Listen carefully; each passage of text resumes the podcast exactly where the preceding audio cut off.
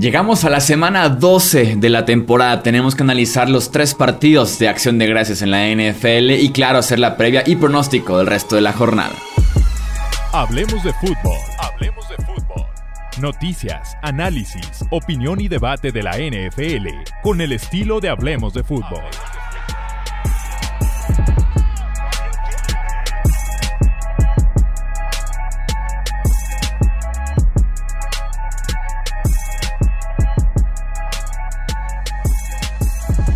¿Qué tal amigos? ¿Cómo están? Bienvenidos a un episodio más del podcast Hablemos de Fútbol. Yo soy Jesús Sánchez, un placer estar nuevamente con ustedes. Tenemos un episodio cargado de información. Vámonos rápido porque si no, a ver cómo nos va en el tema del tiempo. Estoy acompañado aquí por el buen Alejandro Romo y también por Tony Álvarez. Amigos, ¿cómo están? Bienvenidos. ¿Qué tal, Chuy? ¿Qué tal, Tony? ¿Todo bien? Muchas gracias, feliz día de acción de gracias. Este es el especial de Hablemos de Fútbol de, del Thanksgiving, así es que si lo celebran, este, pues muchas felicidades. Y pues ahora sí que un jueves bastante, bastante cargadito de información, Chuy. Y, sobre todo de, digo, más allá de, la celebración de la gente o no del Día de Acción de Gracias, pues eso nos da fútbol americano todo el día, ¿no? A pesar de que no de muy buen nivel en dos de los tres encuentros que ahorita vamos a analizar. Sí, empecemos platicando de lo que pasó en Detroit. En la mañana, la victoria 16 a 14 de los Bears contra eh, los Lions. Eh, salió de Andre Swift lesionado, creo que por ahí se fueron un poquito las chances de Detroit, que estaba corriendo bastante bien la bola este, este corredor. George Reynolds, la adquisición reciente de los Lions, parecía que quería jugar realmente este partido y estaba marcando cierta eh, diferencia, pero al final de cuentas el triunfo, Tony, es para Chicago con todo y un poquito de desastre por parte de los dos head coaches. Sí, hubo, hubo momentos en los que las decisiones de ambos, digo, también pasan mucho por la falta de talento que tienen, ¿no? Eh, sobre todo el equipo de, Detroit, más allá de que tiene un corredor bueno, pero mencionabas, se lesionó Swift y, fue temprano, lo de Hawkinson, el, el tight pero difícil involucrar siempre a, tu tight cuando en realidad es tu única arma ofensiva después de que cae Swift. Eh, Jared Goff, es curioso cómo hay ciertos quarterbacks, ¿no? Que en algún sistema brillan mucho y en otros se nota, ¿no? Que, que pues la verdad no tienen mucho talento y no pueden cargar a un equipo por sí solo, aunque bueno, en Detroit cualquier quarterback pudiera estar destinado a perder. Eh, mencionar lo de, lo de los Bears, ¿no? Tal vez ahí el juego terrestre y la experiencia de Andy Dalton fue lo que medio les dio una oportunidad, aunque sí también hubo varios momentos en el juego en el que Dalton comprometió muchos pases, quiso forzarlos. De hecho, le tuvieron que haber interceptado dos extras ahí y, la verdad es que, insistimos, ¿no? Con, con, llamemos suerte o este equipo de Detroit no alcanzó, porque inclusive en la penúltima serie ofensiva de la primera mitad, los Bears iban a anotar y los Lions los detienen precisamente con eh, una intercepción, pero después no, no consumen reloj, estaban ya dentro de dos minutos y les terminan pateando y logran un gol de campo en los osos, ¿no? Entonces, eh, detallitos así que hacen que, los Leones son el peor equipo de, de, la liga, sean el peor equipo de la liga. Y pues anecdótico el que tuvieron ventaja un buen rato, ¿no? Mucha gente inclusive criticaba a Matt Nagy porque no fue por un touchdown para cerrar el juego, es evidente, ¿no? Cuando tienes la ventaja de tiempos fuera y tan cerca de anotar y matar el reloj, pues puedes ir por una patada para ganar y así fue. Pero pues, mucha gente cuestionaba su tal vez falta de valentía.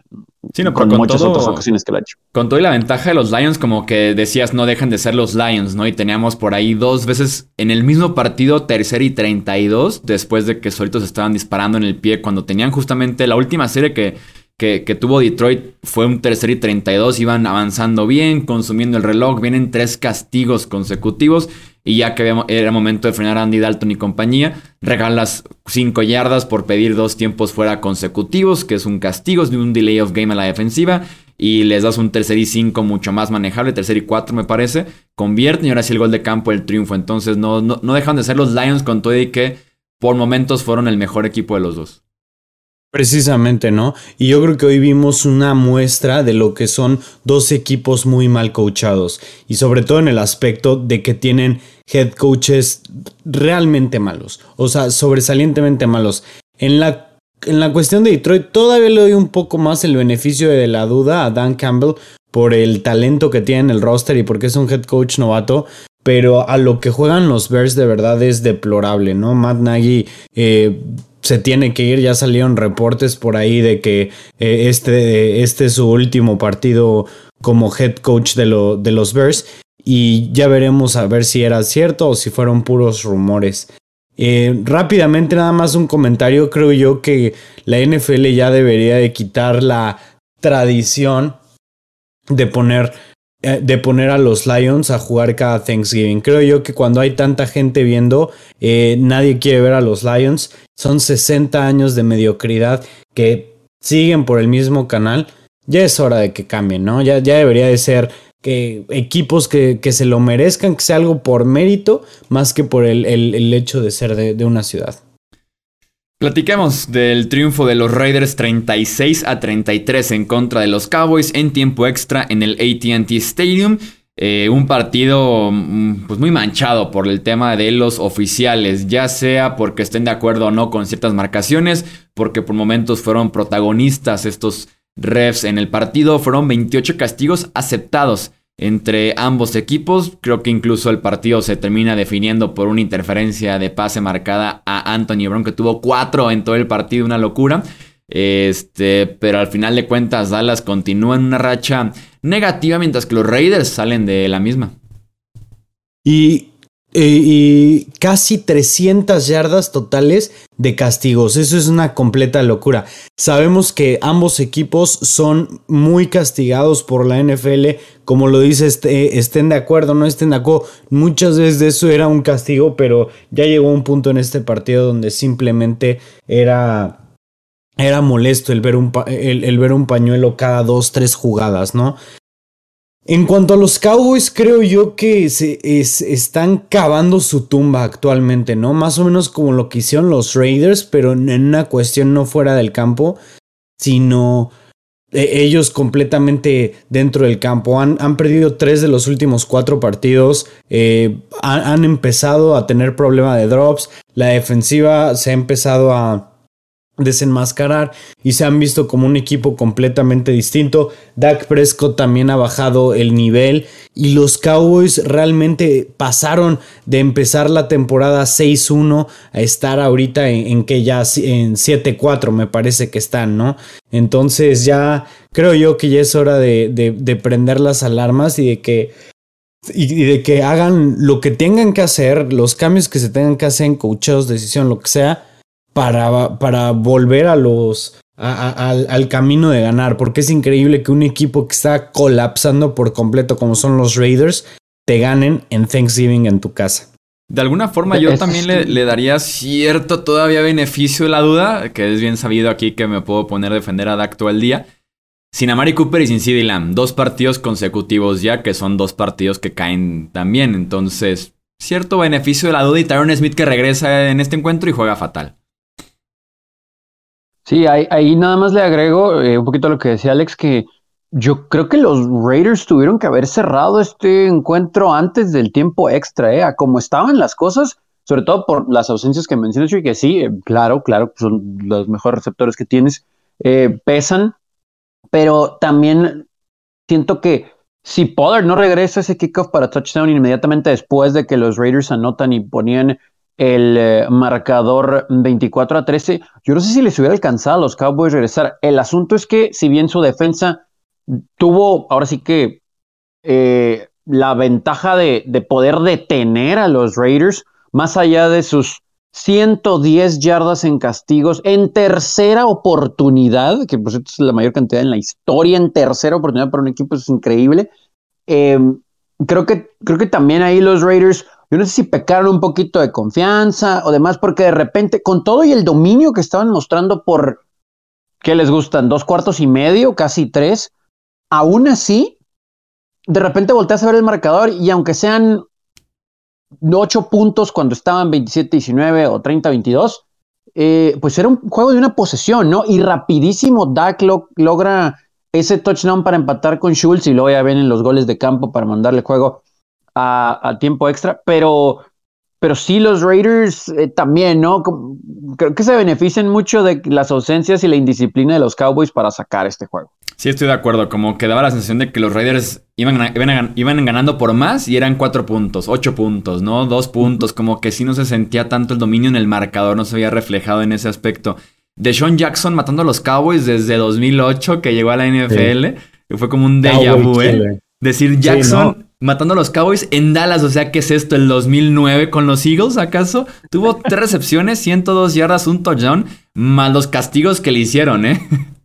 Y, fueron varios, ¿no? O sea, estuvo, o sea, apadrinó por completo a Anthony Brown, la verdad, ¿no? Creo que le hizo tres o cuatro castigos Anthony Brown a este de Sean Jackson. De verdad, de verdad impresionante. Lo que también destaco mucho es que cuando recién firma a los Raiders a Jackson es cuando coincide con que iba a ser cortado OBJ. Y me acuerdo que la afición quería justamente OBJ, el jugador más joven, más talentoso tal vez. Y ya habían llegado a un acuerdo los Reyes, me parece, con, con Djax. Y como que defendían la firma. Me acuerdo haber leído el Las Vegas Review Journal que decía es más el estilo de Sean Jackson que OBJ. O sea, háganle caso al, en ese sentido a McMayock. Y ahí está la diferencia. ¿eh? Sí, se ha marcado un antes y un después de Sean Jackson. Desde el partido contra Kansas City, que tiene una muy buena recepción, casi touchdown, luego que es un fumble. Y en este muy buen partido en contra de Dallas, ha sido una buena adquisición a mitad de temporada Jackson a Las Vegas. Y, lo que pasa es que entró a suplir perfectamente el rol que estaba teniendo Henry Rocks de 3-4 targets por partido, bombas. Y eso es lo que necesitaban para estirar el campo, porque muy bien para intermedios tienen a, Renfro, tienen a Darren Waller y tienen por ahí a Brian Edwards y ya su arma para, para poder irse profundo, etcétera, es este es Djax. Era increíble que cualquier oportunidad de tercer y 10 parece la mejor estrategia el buscar la interferencia de pase con Deshaun Jackson o con Say Jones, una de esas dos. sí, y, tal vez también influyó un poquito en, que los Raiders eh, tomaran esa decisión siempre de ir profundo eh, o, media distancia con Renfro, la lesión de Darren Waller, ¿no? Porque también fue temprano en el juego, se espera que podría regresar para la segunda mitad, no fue el caso, es una pieza clave sin duda alguna. Da la impresión de que no hizo falta, pero lo hubieran involucrado más si hubiera estado en el terreno. Antes de, cerrar, me gustaría preguntarles algo, poner un tema sobre la mesa y que también nos digan ahí en los comentarios.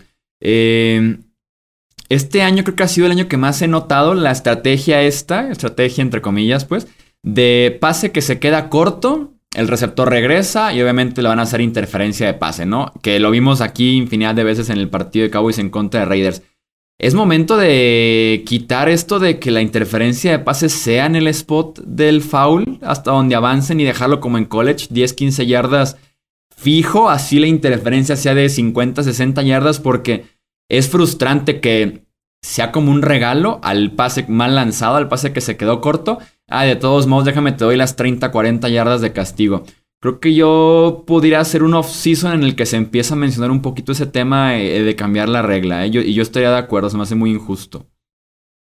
A mí no me gustaría, la, verdad, a mí se me, se me haría muy injusto que ya tienen vencido un cornerback y se le haga más fácil tomar las 15 yardas que las 50 o no sé, 35 yardas si quieres de, del castigo. a, mí me gusta la regla como está. Eh, obviamente me gustaría que los dejaran eh, jugar más, que fuera más físico, o sea, que, estuviera permitido más contacto. Pero esto que, estás diciendo tú de dejar corto, de dejar cortos los pases, pues la, la realidad es que la, cobertura limpia, la cobertura, digamos, correcta, no, no se queda con eso, no se embarran los, los corners con eso. Sí, yo, yo también ahí me, lo ganaste, Alex, el, el por qué tampoco iría por esa y al final del día, entiendo que puede ser difícil para un esquinero rápido voltear a ver o a buscar la pelota, por lo menos para que no se le marque cuando tiene que venir de regreso el receptor, que no se le marque interferencia. Pero al mismo tiempo también tienen el mismo derecho hacia la pelota. Entonces, sí van a tener que ajustar un poco más. Eh, entiendo lo que plantea Chuy, pero, pero sí el corner por lo menos va a tener que hacer por la pelota para que ahí ya los oficiales digan, ok, volteó, la buscó, la intentó, aunque hubo un choque incidental, porque pues los dos tienen el mismo derecho, ¿no? Entonces creo que va a ser por ahí, porque si no, sí, como lo dice Alex, yo estoy igual en esa, va a ser muchísimo más fácil en una bomba de 60 yardas, pues lo jalo, me quedo parado, todos nomás vamos a perder 15, pues no pasa nada, ¿no? Sí, claro, la estrategia ya pasa a hacer eso, pero sí, sobre todo ese es el criterio. Si voltea, por lo menos ya no sientes tanto que se lo llevó de corbata al receptor, ¿no? Porque sí está muy complicado reaccionar en cuestión de menos del segundo, el parar, también tú pararte en seco, ¿no? Y voltear a ver la bola está, está un poquito injusto, pero bueno, funciona. Inclusive porque sí me tocó ver el fin de semana y en uno de los juegos de hoy, me parece que en el de Dallas o en el de la mañana en Chicago, eh, contra Detroit, mm, que marcaron que no era atrapable un pase corto. Mm. De eso, entonces ya hasta también creo que pones a, los oficiales a, ok, bueno, ya la están tirando corta, o sea, tan corta como para que marquemos interferencia, pero no era atrapable. Entonces, eso también es algo que creo que considerar en la offseason para los oficiales. Y cerremos el Día de Acción de Gracias con la victoria 31 a 6 de los Bills ante los Saints. Eh, un partido en el que la defensiva de Buffalo se comió a Trevor Simeon, se vio realmente sin opciones, bajo presión, eh, receptores, como ha sido todo el año con Nueva Orleans, muy cubiertos. Eh, y al final de cuentas, Buffalo, la ofensiva, también reacciona, tiene un buen partido, por ahí un par de errores graves por parte de Josh Allen, pero al final de cuentas, victoria como la que necesitaba Buffalo después de perder en contra sobre todo en contra de un rival que venía muy, pero muy a la baja como es Nueva Orleans. Sí, la idea antes del juego, al menos temprano, el, jueves de Acción de Gracias, era que Saints iba a estar sin 14 titulares, ¿no? Entonces, ese es un problema. Donde los wide receivers hemos hablado aquí durante todo el año y sin Camara, sin Ingram, que lo trajiste vía cambio para ayudar a Camara y resulta que tampoco iba a jugar en este encuentro. Hemos hablado muy bien de la defensa de los Saints, pero inclusive aquí era imposible, ¿no? Marcar a tanta, tanta arma que tienen Josh Allen y esta ofensiva de Sean McDermott. Podemos meternos mucho a, la paliza, pero yo sí quiero decir algo. Josh Allen, que sí sigo creyendo que es uno de los mejores quarterbacks en la NFL, tiene que demostrarlo cada semana, ¿no? O sea, si juega mal un domingo, ok, va, está bien. Todo, todo mundo tiene un mal de juego. Pero Josh Allen puede ser tan inconsistente en un mismo juego que ahí están los números de Josh Allen. Cuatro touchdowns, pero de verdad las dos intercepciones fueron muy malos pases. Cuando le das crédito a la defensa por hacer una jugada, por estudiar, etcétera, aquí lo vamos a comentar. Pero de verdad las dos intercepciones fueron muy malas. La segunda fue tan forzada que tomando en cuenta lo que quedaba de tiempo y que les quedaban timeouts en la zona del campo, volteó a ver a Emmanuel Sanders. Estaba solo para 3, 4 yardas, pero había tiempo para pedir un tiempo fuera, todavía tenías la pelota y, la quiso forzar y es una muy mala intercepción. Y los Saints, un equipo creo que ya con la moral un poco caída más allá de su buen trabajo defensivo este año, ok, puede sacar el juego así, pero a los Patriotas no, a estos Patriotas al menos que hemos visto, si Josh Allen se equivoca así, ya lo vimos contra los Colts y lo hemos visto en otras semanas, no vas a regresar para ganar los encuentros, ¿no? Y se supone que este equipo era el candidato al Super Bowl en la conferencia americana. Fíjate que en la segunda intercepción le doy todavía un poco, este, lo entiendo un poco porque fíjate que le alcanzan a pegar y le, le, rompen toda la, toda la mecánica del pase y eso hace que se quede corto. Pero estoy de acuerdo con lo que dices, como que esta temporada hemos visto bastante inconsistente a Josh Allen. Lo hemos visto en este partido, sí, con cuatro touchdowns, pero también con dos intercepciones. Eh, la semana pasada lo vimos jugar bastante mediocre. Entonces, como para llegar al nivel de quarterback elite o, de, uno de los mejores quarterbacks de la liga, yo también creo que le hace falta más consistencia a Allen, ¿no?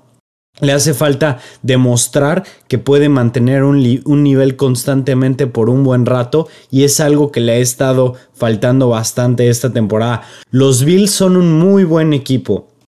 Tienen muy buena defensiva, tienen muy buena ofensiva, muy buenos jugadores, pero parece que ahorita en esta temporada por momentos no han podido hacer clics en ciertos partidos, ¿no? Entonces, realmente, o sea, nunca sabes qué... qué qué Bills te van a salir a, jugar, ¿no? O sea, e, esa, es, una situación muy real. La, la, cuestión en este partido es que se enfrentaron a un equipo bastante inferior, principalmente como lo dijiste Tony, por las lesiones. No le quito absolutamente nada el mérito a los Bills porque además ganaron de una manera aplastante, eh, dominante por completo, pero yo tampoco vería este resultado como algo extremadamente positivo por las inconsistencias a la ofensiva. Sí, la buena es que te vas 10 días de descanso para enfrentarte el, partido del año que tienes, ¿no? En contra de Inglaterra, el primer round por lo menos. Pero sí da la sensación de que llevamos por lo menos mes, mes y medio sin ver cuatro cuartos completos, buenos, nivel sin errores por parte de George Allen. Pero sabemos que es capaz de, ese nivel, ¿no? La temporada pasada lo vimos, pero esta temporada ha sido un poquito más propenso al error. Eh, que si la jugada no funciona primera, segunda, tercera lectura, y por ahí empieza la improvisación que es cuando da miedo esa, esa versión de George Allen de forma negativa, ¿no? Miedo para Buffalo y no para el rival, como debería serlo. Hay un poquito de Winston en Josh Allen. Fíjate que ahorita que está viendo el partido, justamente hice el comentario de que cuando George Allen está en su posición natural de coreback, todo va a estar bien. Pero en cuanto se pone paralelo a la línea de golpeo y con la mano izquierda incluso la estira como para empezar a sentir a sus linieros ofensivos, es cuando viene el desastre. Es cuando el tipo va a dar la vuelta, eh, va a improvisar, va a recibir un golpe fuerte, va a lanzar la intercepción. ¿no? En cuanto se pone, insisto, lateral otra vez, es cuando sabes que algo va a pasar malo en ese momento. Seguimos entonces. Vamos a hablar del resto de la semana 12. Tenemos como 20, 25 minutos para comentar el resto de los partidos. Arrancamos con el Tennessee en contra de New England. Tenemos realmente dos partidazos, uno en la AFC, otro en la NFC en esta semana. Eh, estos equipos tienen su fortaleza en la línea defensiva. Es lo más importante tal vez que tienen estos dos conjuntos, pero creo yo que hay mucha diferencia entre la línea ofensiva de un equipo y la línea ofensiva del otro equipo, ¿no? Tannehill, que es el quarterback más golpeado de la NFL, en Pro Football Focus tienes a tres lineros ofensivos por debajo de 60, mientras que Nueva Inglaterra tiene una fortaleza gigantesca en esa línea, tiene arriba de 70 a todos, incluyendo dos en los 80, entonces por ahí puede marcarse la diferencia en este partido que puede ser clave por ahí el primer, segundo sembrado de la conferencia americana al final de la temporada. Fíjate, yo creo que New England va a ganar este partido y lo va a ganar de manera fácil. Y te voy a decir por qué. Van a poder controlar muy pero muy bien lo que Ryan Tannehill va a hacer. Le van a jugar muchísima cobertura por zona. Van a tener a AJ Brown en doble cobertura y quitándole a AJ Brown a esa ofensiva actualmente no tienes absolutamente nada. Los encuentros previos para los Titans contra New England los había dominado Derrick Henry, inclusive lo vimos en playoffs. Pero este, este partido no está ni Henry y no tienen realmente ningún corredor que pueda hacer el daño suficiente la defensiva, como tú dijiste, la línea defensiva de New England ha estado muy bien. Va contra una línea ofensiva que ha estado bastante deficiente. Y yo creo que van a poder dominar, eh, van a poder dominar eh, el juego terrestre con cuatro, máximo cinco jugadores en la caja. Y el resto van a estar cuidando lo que haga. Lo que haga Tannehill. Para mí va a ser un partido eh, mucho más cargado hacia un lado de lo que esperamos. Sí, yo, yo digo, no, no precisamente paliza, pero sí creo que Nueva Inglaterra sí va a dominar los matchups, primero mentales y, después ya en la estrategia para la ejecución. Entiendo que Mike Bravel, pues si alguien conoce y le ha sacado juegos a Bill Belichick, es Mike Bravel, es verdad.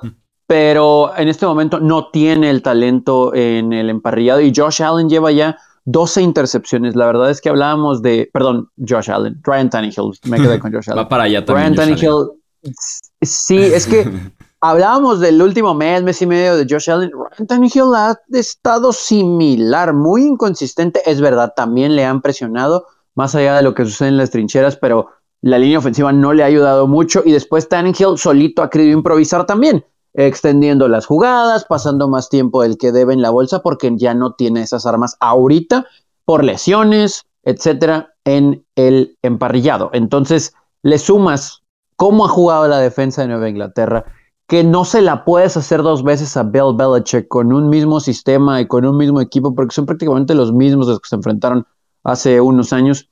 Y, obviamente lo, bien que ejecutan ese sistema en Nueva Inglaterra, me parece que es una situación en la que Mac Jones va a poder hacer uso de sus dos tight ends a placer y correr como quieran la verdad sí veo dominando a los Patriotas. Insisto, no estoy diciendo que van a ganar 34 a 6, pero sí con control del juego, ¿eh? Y ojo, porque los Patriotas nada más se van a poner más fuertes. Sí, sí, de por sí ya pintaba mal el tema de lesiones de Rick Henry. Obviamente, Julio Jones Para este partido, Marcus Johnson, que se estaba encontrando como wide receiver 2, está fuera ya el resto del año por lesión. Y AJ Brown limitado por tema de costillas, así que va a estar eh, complicado ese asunto. Por el mismo tema de lesiones, me ha sorprendido muchísimo la línea. Empezó Nueva Inglaterra arriba por menos dos puntos y medio, favorito. Ya va en menos siete esa línea a favor de, de, los Patriotas. Entonces, Las Vegas también ha ajustado, sin duda alguna, este favoritismo que le ven a los Pats. Tenemos en la NFC el partidazo también entre los Rams y los Packers. Los Ángeles que viene de semana de descanso después de haber perdido feo en contra de Tennessee, en contra de San Francisco en los últimos dos partidos. Los Packers apenas van a la semana de descanso y parece que les urge, ¿no? Porque se siguen acumulando las lesiones. Elton Jenkins, su tackle izquierdo provisional, está fuera también el resto del año. David Actiari no va a poder regresar ni para este partido ni para el siguiente, al parecer, porque se complicó un poquito el tema de la rodilla que sufrió la lesión que sufrió el año pasado, en diciembre del 2020. Pudiera ser un buen partido para Von Miller, puede despertar con el uniforme de los eh, Rams, aunque se enfrentan a Aaron Rodgers que viene de su mejor partido de la temporada en contra de Minnesota y esos cuatro touchdowns que lanzó. Híjole, ¿por dónde arrancamos con este? Está muy sabroso este jueguito. Eh, hay muchos factores, hay muchas cosas. Evidentemente la semana de descanso de Rams les tiene que ayudar en algo, ¿no? Desde ese mismo descanso, estudio, el ver a los Packers que los conocen, se enfrentaron el año pasado, pero aún así me cuesta muchísimo trabajo pensar que Green Bay va a perder en casa este juego. Su defensa lo ha hecho bien. Eh, el juego en contra de Minnesota, pues la verdad es que pudo haber sido para cualquiera de los dos y se definió, me parece, de la forma en la que únicamente podía, con un gol de campo en la última posición del juego. Pero aquí hay una estadística muy curiosa. Matthew Stafford, después eh, de enfrentar a equipos que tienen más de cinco juegos arriba de 500, en estas alturas de la temporada no ha podido sacar un solo triunfo en su uh. carrera. Entiendo que es otro equipo y otra defensa, pero tiene 0-16 y los Packers justamente están cinco arriba de 500. Lambeau Field, después de lo que sucedió en contra de un rival divisional. Es fuerte decir que estos Rams, que también los teníamos como candidatos fuertes al Super Bowl, por lo menos en la final de la Conferencia Nacional, pierdan tres al hilo, pero no, no veo, de verdad, no veo a Green Bay cayendo en casa en contra de este equipo. Y curioso porque el récord de Stafford que estaba con Detroit no es tan malo en contra de los Packers como me lo esperaba, ¿eh? Lo busqué ahorita rápido y esperaba de que dos victorias y 20 derrotas. No, 7 y 13 en contra de Green Bay no se me hace mal, pero pues sí, jugando con los Lions siempre. pues la, realidad es que está bastante decente. Yo aquí creo que uno de los factores más importantes va a ser que Sean McVay es un excelente head coach saliendo de, de una semana de descanso o en, general, ¿no? Y yo creo que después de perder dos partidos donde realmente se vieron descuadrados, yo creo que utilizaron esta semana para reagruparse, para sacar nuevas ideas ofensivas, para involucrar a Udell Beckham Jr. más al, al sistema ofensivo. Y yo creo que este partido van a salir, van a dar una sorpresa ofensivamente y defensivamente también. Los Packers siento yo que son una especie de espejismo porque a pesar de, ser un equipo bueno, yo no creo que sean tan buenos como su récord, eh, como su récord los tienen, ¿no? Entonces, desde mi punto de vista, van a salir los Rams con un excelente plan de juego, principalmente ofensivo, y van a, eh, a dominar, van a dominar este partido. Sean McVay va a tener algo cocinado muy, pero muy interesante para, para este partido después de, después de perder dos consecutivos. Yo definitivamente no creo que él vaya a dejar que su equipo caiga más. Y a, y a, pesar de que tiene un reto muy grande en uno de los mejores equipos de la NFL, yo aún así estoy bastante confiado de que van a sacar la chamba. Que también se ha aventado unas muy buenas más la Flor en esa misma posición, ¿no? De, de a veces rescatar a su equipo desde situaciones desfavorables y terminar ganando el partido, ¿no? Em, para este encuentro la línea inició con menos un punto y medio para Green Bay, ya, le, ya dieron la vuelta, menos uno los Rams actualmente con todo y que van de visita. Eh, pasemos a otro partido bastante interesante esta semana 12, ahora entre conferencias, Tampa Bay visitando a Indianapolis. Eh, poder contra poder, ¿no? Jonathan Taylor en contra de esa defensiva terrestre de los Bucks, todavía en duda Vita Vea, que es gran parte del éxito de poder frenar eh, semana a semana a los corredores rivales. Eh, va a estar bien interesante este partido para justamente medir cómo están los Colts, ¿no? Que apenas la semana pasada tienen un triunfo convincente, aparte contra un buen rival, la habían estado ganando, tal vez a rivales un poquito más inferiores. Eh, en este caso en contra de Tampa Bay tienen la prueba de fuego en casa. Y, precisamente, justamente lo que dices, eh, para mí los Colts realmente si no es por la semana pasada, no se habían, no se habían probado, ¿no? Digo, sus, eh, tienen, tienen ya seis victorias, pero ¿contra quiénes son? Tenemos contra los Jaguars, contra los Jets, contra los Niners, contra los Tejanos, contra los Delfines, ¿no? O sea, como que ningún, ningún rival verdaderamente relevante. Los Niners un poquito que pues ni siquiera, ni siquiera tanto, ¿no? Pero por, pero por ahí van. Yo lo que creo es que en este partido se va a haber forzado Carson Wentz a lanzar. Se va a haber forzado a salir de, de su zona de confort en la que ha estado atrás de la bestia que es Jonathan Taylor. Y que van a, no, no espero que corra 100 yardas y, y, 3 touchdowns y, y, contribuya más ofensivamente. Digo, tienen, tienen los jugadores exactos para detener una ofensiva como la de los Colts. Por lo que yo creo que van a batallar mucho, va a batallar mucho Carson Wentz. Creo yo que este, este Todd Bowles le va a estar poniendo distintos tipos de cobertura y de presiones que lo van a confundir bastante. Y para mí este partido Carson Wentz se le van a ver los colores viejos. Eh, este Jonathan Taylor no va, no va, a tener un partido de superestrella y los Colts van a batallar mucho con, eh, en cuanto a mover el balón. Aquí sí el factor Antonio Brown, ¿no? Influye bastante. Tal vez no juega eh, Antonio Brown, ¿eh? E-, ese sería un tema por, por la defensa de los Colts, porque la defensa de los Colts es top, eso lo sabemos, y le podrían presentar ciertos esquemas a Brady y compañía que le complicarían las cosas. Creo que al final sí lo va a ganar Tampa Bay, pero va a ser un juego muy cerrado en el que el principal problema de Indianapolis va a ser ponerse abajo en el marcador. Cuando tiene que remar contra corriente, quiere decir que te tienes que salir un poquito de tu game plan de intentar correr, de pases cortos, etcétera, y obviamente darle mayor responsabilidad a Carson Wentz. Ha respondido en las últimas semanas, pero como bien decías, Alex, mm, tristemente no, le no pudo cerrar el juego con Baltimore y no pudo cerrar el juego con Tennessee, ¿no? Por eso duelen tanto. Y ese es el, el único ahora sí que cuestionamiento que le hago a este equipo de Colts, que sí lo tengo muy arriba, pero van a ir tan lejos como Carson Wentz los tenga. Entonces, con este equipo experimentado de Tampa Bay, sí le va a afectar a Brady no tener a Brown, y sin, ese es el caso que termina de confirmarse, ¿no?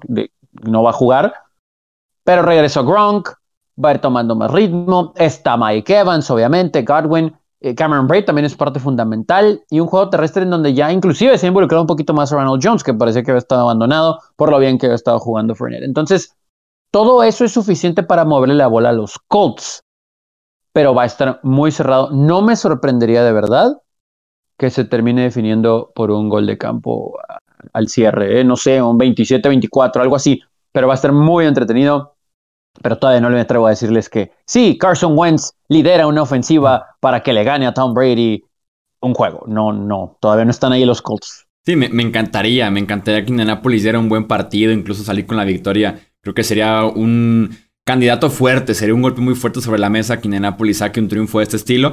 Al final de cuentas, creo que sí hay más recursos, como mencionas, de parte de, Tampa Bay. Además de que recuperan a Sean Murphy Bunting, su esquinero número 2. Eh, Carlton Davis, esquinero número uno, también podría regresar. Si no esa semana, la siguiente regresa. Entonces, poco a poco va mejorando la salud para Tampa Bay ya sobre el cierre de temporada. Vamos con la ronda rápida de partidos para el resto de la jornada, que son todavía bastantitos. Eh, bueno, quería ver, quería ver la línea, quería ver cómo está la línea de este partido de Tampa. menos tres. tres favorito Tampa Bay. Y así inició y así se ha mantenido. Vamos pues con ronda rápida, una clave y el pronóstico para el Minnesota en contra de San Francisco. Partido clave en aspiraciones de playoffs, ambos 5-5, ambos buscando regresar a la imagen de playoffs, equipos peligrosos en esa pelea por la NFC. A mí la clave va a ser la línea ofensiva de San Francisco. Eh, estarán ausentes Alvin Tomlinson, el tackle defensivo por COVID, y Everson Griffin, el defensive end de los Vikings, por un tema por ahí de una situación preocupante, salud mental que tuvo a mitad de semana. Eh, y en ese sentido, la línea ofensiva de San Francisco me parece que va a tener éxito en contra de este front seven de Minnesota, lo cual me inclina un poquito hacia los Niners, dejando de lado mi barco vikingo. A mí también me, gustan los Niners en este partido y la razón es precisamente lo mismo que tú pones. Yo creo que los Niners van a poder correr el balón bastante bien. Sabemos que sus corredores están medio tocados, pero para este partido está un poco más prometedor la, la situación en cuanto a cómo se puede utilizar el comité de corredores. Para mí, los Niners van a establecer buen juego terrestre y no se va a requerir mucho más de Garópolo. Yo creo que sí sacan este partido se las cambio. Igual me voy con los Niners, pero me voy al otro lado del ovoide, eh, la defensa de los 49ers. Eh, yo creo que aquí sí van a hacer a Kirk Cousins equivocarse. Creo que van a detener el juego terrestre, van a forzarlo a pasar. Claro que tiene armas, Jefferson, Thielen, pero no lo van a dejar estar en la bolsa de protección a gusto. También veo un juego cerrado, no de muchos puntos, pero creo que al final los 49ers con ese poderío en las trincheras de ambos lados lo, sacan. Pero, pero va a ser muy bueno, sí, va a ser muy, muy bueno este juego.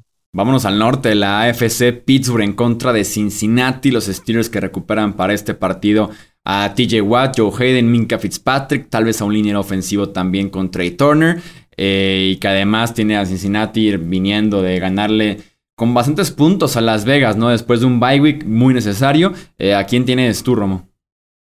Fíjate que yo creo que voy a ir con los Bengals, ¿no? Después de una victoria muy convincente a un equipo que el día de hoy no se vio tan mal como fueron los, eh, los Raiders, me hace creer que los Bengals están retomando ese camino de ganar, ese camino de identidad buena defensiva, que fue lo que lo, lo que estuvo ganando, eh, una línea defensiva bastante fuerte y yo creo que un buen juego de esa de esa de esos frontales es más que suficiente para detener a Najee y para poder desestabilizar a Ben Roethlisberger, que viene saliendo de uno de sus mejores partidos de los últimos dos años probablemente, pero yo creo que los Bengals están mejores en cuanto a en, cuanto al contexto que hay, yo creo que los Bengals están en una mejor posición de ganar que los Steelers.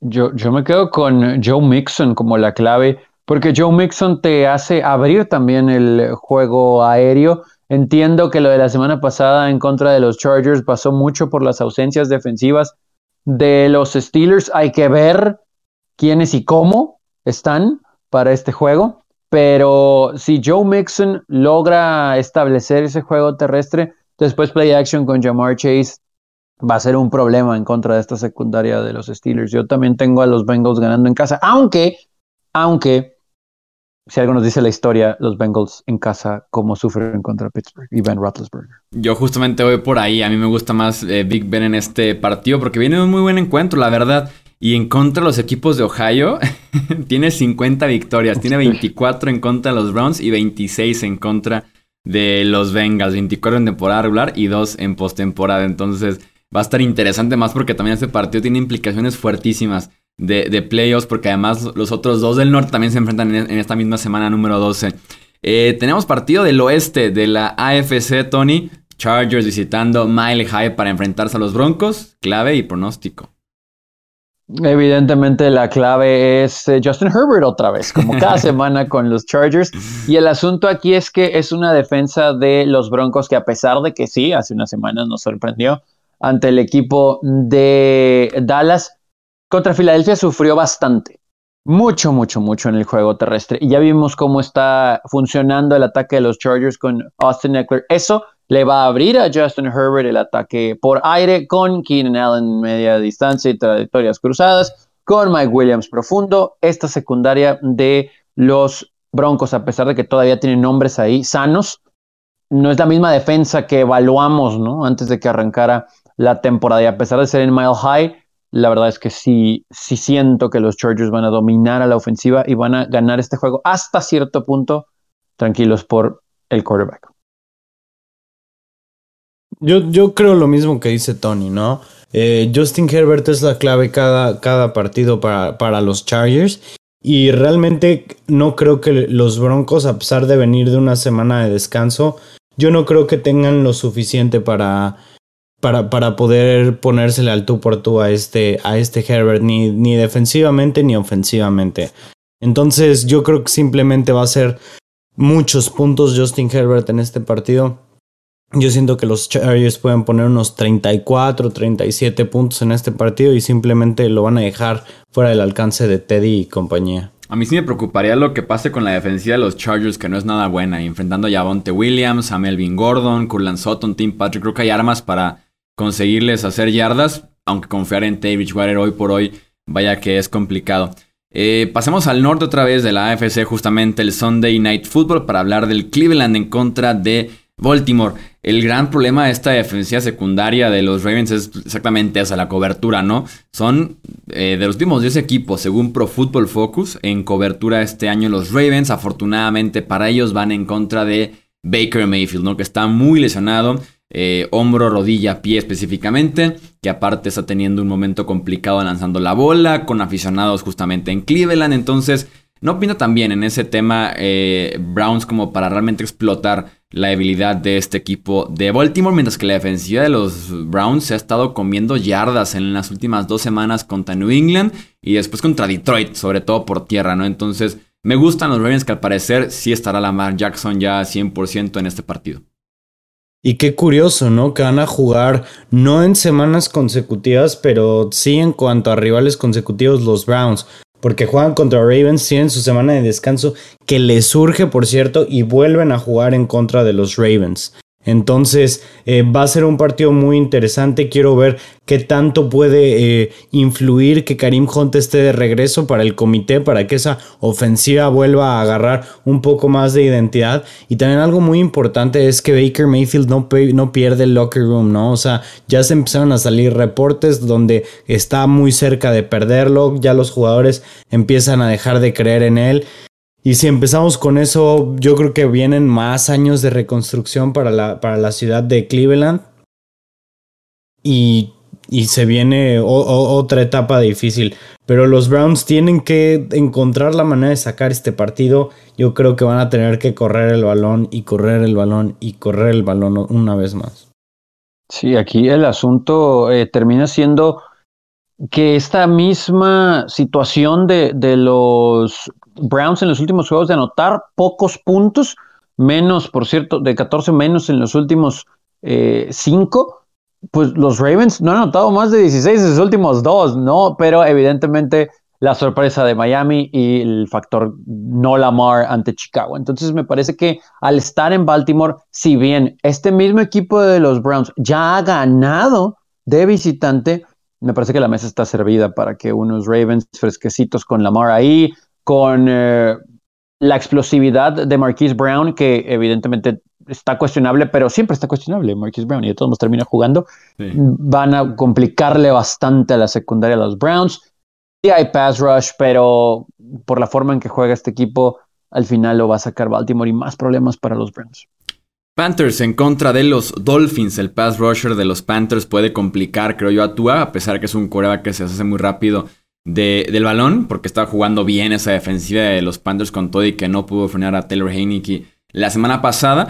Eh, y en parte confío más en los recursos de Carolina, eh, sobre todo con un CMC, con un Christian McCaffrey que está jugando cada vez mejor, que se está reencontrando después de eh, estar lesionado por varias semanas. Así que me gustan los Panthers en este partido en contra de los enrachados Dolphins.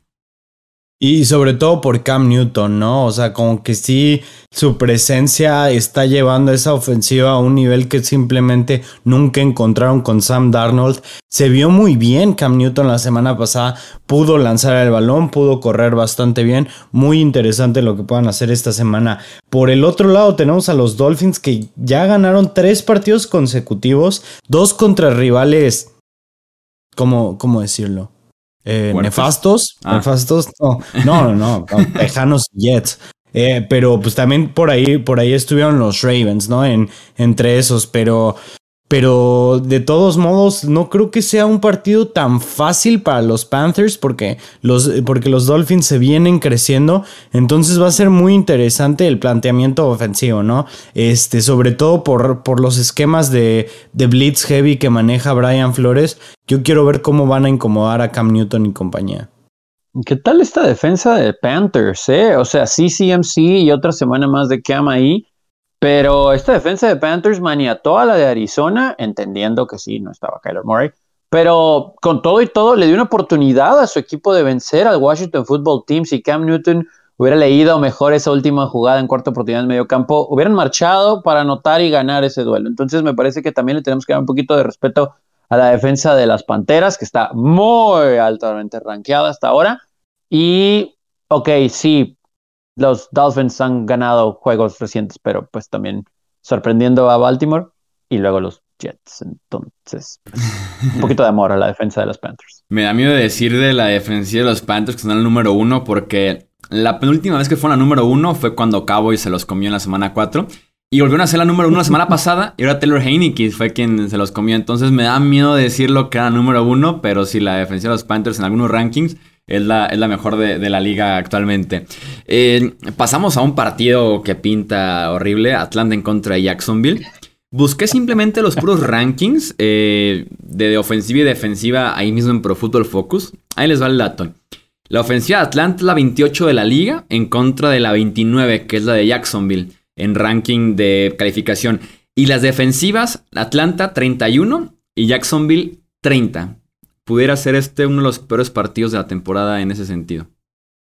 Pues sí, pero también te lo pones a pensar y dices, bueno, los Falcons ya tienen cuatro victorias, ¿no? O sea, tampoco es un, es un, e, es un equipo que han estado, o sea, que están completamente destruidos, ¿no? O sea, ya quisiéramos ver, creo yo que, o sea, creo yo que es mucho mejor partido este que el que vimos hoy en la mañana, ¿no? Del, del, de, mm. del de Detroit contra Chicago, donde entre los dos habían jugado 20 partidos y había 3 victorias.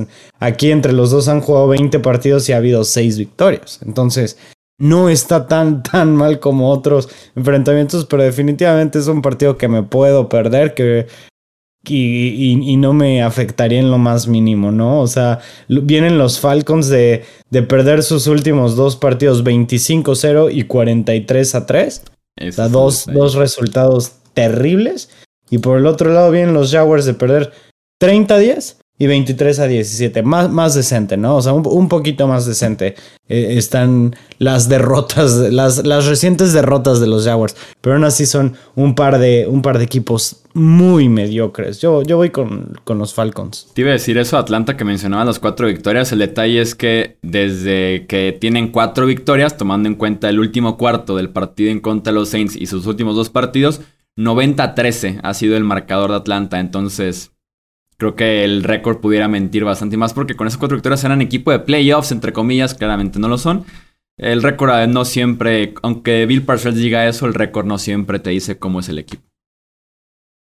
Y, nos podemos seguir aquí con las malas estadísticas, ¿no? La cantidad de puntos anotados en los últimos juegos, etcétera, etcétera, etcétera.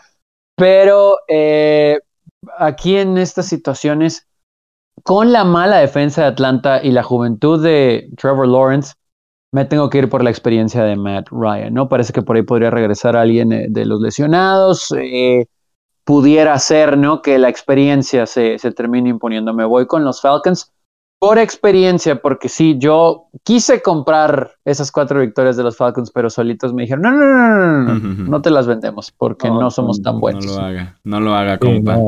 Eh, nos quedan tres partidos. Seattle en contra de eh, Washington del fútbol team, ese es el Monday Night Football. Eh, ¿A quién tienes tu Podemos hacer flex el Monday. ¿Cuándo va a permitir eso la liga? Entiendo que la logística es diferente. Pero bueno, ok. Eh, es que te, puedo decir que Washington, porque al final han jugado mucho mejor. Y, y, me parece que la clave aquí va a ser Antonio Gibson. El juego terrestre con Antonio Gibson en casa sí es un factor ahí que, llama la atención siempre, ¿no? Que, la gente en, Washington en contra de un equipo que va batallado mucho, creo que les puede ayudar el, factor Monday Night, que Seattle no tiene brújula a pesar del talento que, existe, sobre todo en su ofensiva, pero me parece que hay otras cosas alrededor, como el cocheo, la oficina, el cuestionar inclusive a Russell Wilson, que pueden influir. Entonces creo que Heineken y compañía se van a apoyar bastante en el juego terrestre. Y eso también va a abrir un poquito a que McLaurin y compañía tengan ciertas jugadas de play action y van a castigar a la ofensiva de los hijos. No tienes que anotar 27, 28 puntos ¿eh? para ganar a los Seahawks hoy en día. Sí, ya no.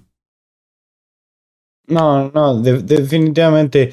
Un partido complicado. Me, me ha gustado lo que ha jugado Washington esta, este, estas últimas dos semanas. Y bueno, realmente coinciden en que han sido dos semanas muy malas para, para los Seahawks. Pero aún así, como que el hecho de que Ross esté volviendo poco a poco de, su lesión, de su lesión del dedo, como que todavía me da un poco de más de confianza ir con los Seahawks en este partido. Eh, especialmente porque pues, otra semana de rehabilitación, otra semana de práctica para Ross. Yo creo que yo creo que esta semana ya se va a ver un poco mejor esa ofensiva. Está jugando bien con Washington Taylor Heineke, Terry McLaurin, regresan a entrenar esta semana Curtis Samuel, también regresa a entrenar Logan Thomas. Coincide con que el esquinero Trey Boston de Seattle está fuera el resto del año, entonces eh, me gusta un poquito más el potencial de Washington, sobre todo porque el talento tal no es mejor que el de Seattle, pero sí está jugando mejor, sobre todo en, en los últimos 15 días. Jets en contra de los Texans, regresa Zach Wilson después de ver a Mike White, Josh Johnson y a Joe Flacco. La defensiva de Houston viene a robar 5 balones la semana pasada y otros 5 en la semana 10. Y enfrentan al que era líder de intercepciones de la NFL en Zach Wilson después de que estuviera fuera más del mes, eh, lesionado de la rodilla. Eh, creo que los Texans pudieran ganar este partido. Sí, a mí también me gustan más los Texans en este partido, principalmente si Zach Wilson está al mando, ¿no? Eh, creo yo que hemos visto que es uno de los peores quarterbacks eh, Wilson esta temporada. De hecho, mira, su rating cuando tiene la bolsa limpia, 70. Su rating cuando está bajo presión, 50. O sea, de, plano no hay, no hay, un, no hay un buen juego con él, ¿no? Entonces, los Texans vienen de estar forzando turnovers. Yo creo que este partido se los van a sacar de la bolsa los Texans a los Jets. Sí, creo que se van a volver a apoyar en Rex Burkhead y también en eh, David Johnson en el juego terrestre porque los Jets no detienen a nadie y eso, lo poquito que requieran de Tyrod Taylor le va a ayudar y bueno, pues Zach Wilson se va a encargar de, de hacer quedar bien a la secundaria de Houston. Y cerremos con el Philadelphia en contra de Nueva York, duelo del este de la NFC. Eh, está corriendo Filadelfia de locura. Lleva cuatro partidos seguidos con más de 175 yardas por esta vía. Y los Giants tienen la octava peor defensiva terrestre de la liga según PFF. Eh, dame a Filadelfia. Totalmente, ¿no? Y sobre todo el, juego que trae Jalen Hurts ahorita, que por cierto me gusta mucho ver, ver esta ofensiva, me gusta mucho el estilo que trae Hurts y después de haber perdido a su coordinador ofensivo, que bueno, probablemente eso es algo positivo para Kadarius Tony, para Kenny Golade y hasta para Saquon también por ahí. Pero aún así yo creo que los Eagles se van a comer a estos Giants. Sí, totalmente de acuerdo con eso que menciona el juego terrestre y se las cambio. Daniel Jones se vio espantoso, no tienen coordinador ofensivo, bueno, o sea, tienen uno, interino, pero acaban de correr a Jason Garrett, no es el único problema, evidentemente. La, la joya que se quedó Freddy Kitchens. Sí, o sea, ¿de dónde, de dónde, de dónde van a poder maquinar algo, ¿no? Para mover la bola contra quien sea. Eh, no veo ni siquiera que lleguen a 17 puntos, ¿no? La verdad es que es un triunfo hasta cierto punto sencillo de Filadelfia en eh, East Rutherford. Y ojo, porque si se cumple lo que tenemos eh, de ganar Filadelfia y hasta Washington, hey, Cowboys, volteen, ¿no? Porque esa ventaja ya no es tan amplia. Ya no estaría tan cómodo ese este de la NFC en efecto, ¿eh? Oye, es cierto, se pondría 6-6 Filadelfia detrás del 7-4 de los Cowboys. Sí, este, pues, estaría interesante. Sí, con dos juegos. Con dos juegos de ventaja y todavía el enfrentamiento uno a uno. ¿No se han enfrentado todavía Cowboys e Eagles? Sí, ya se enfrentaron. Se enfrentaron y ganaron los Cowboys, efectivamente. Cierto, 41, y bastante amplio. Sí, 41-21 ¿Mm? en la semana 3 y tienen todavía partido en la semana 18. Pero venga. Y se podría definir, ¿eh? O sea, ese partido sería, podría ser que defina. Porque por un lado tenemos a los Eagles que van para arriba y por el otro lado a los Cowboys que van para abajo. Pudiera ponerse interesante en efecto ese este de la NFC. Descansan Arizona y Kansas City en esta semana número 2. Así que gente, disfruten los partidos. Recuerden seguirnos en Twitter, Facebook e Instagram. Nos encuentran como Hablemos de Fútbol. También en TikTok recientemente estamos haciendo contenido por allá. Eh, suscribirse aquí al canal de YouTube. Compartir el podcast con otros amantes de la NFL. Y al nombre de Alejandro Romo, de Tony Álvarez, yo soy Jesús Sánchez. Y eso es todo por este episodio. Gracias por escuchar el podcast de Hablemos de Fútbol. Para más, no olvides seguirnos en redes sociales y visitar hablemosdefutbol.com.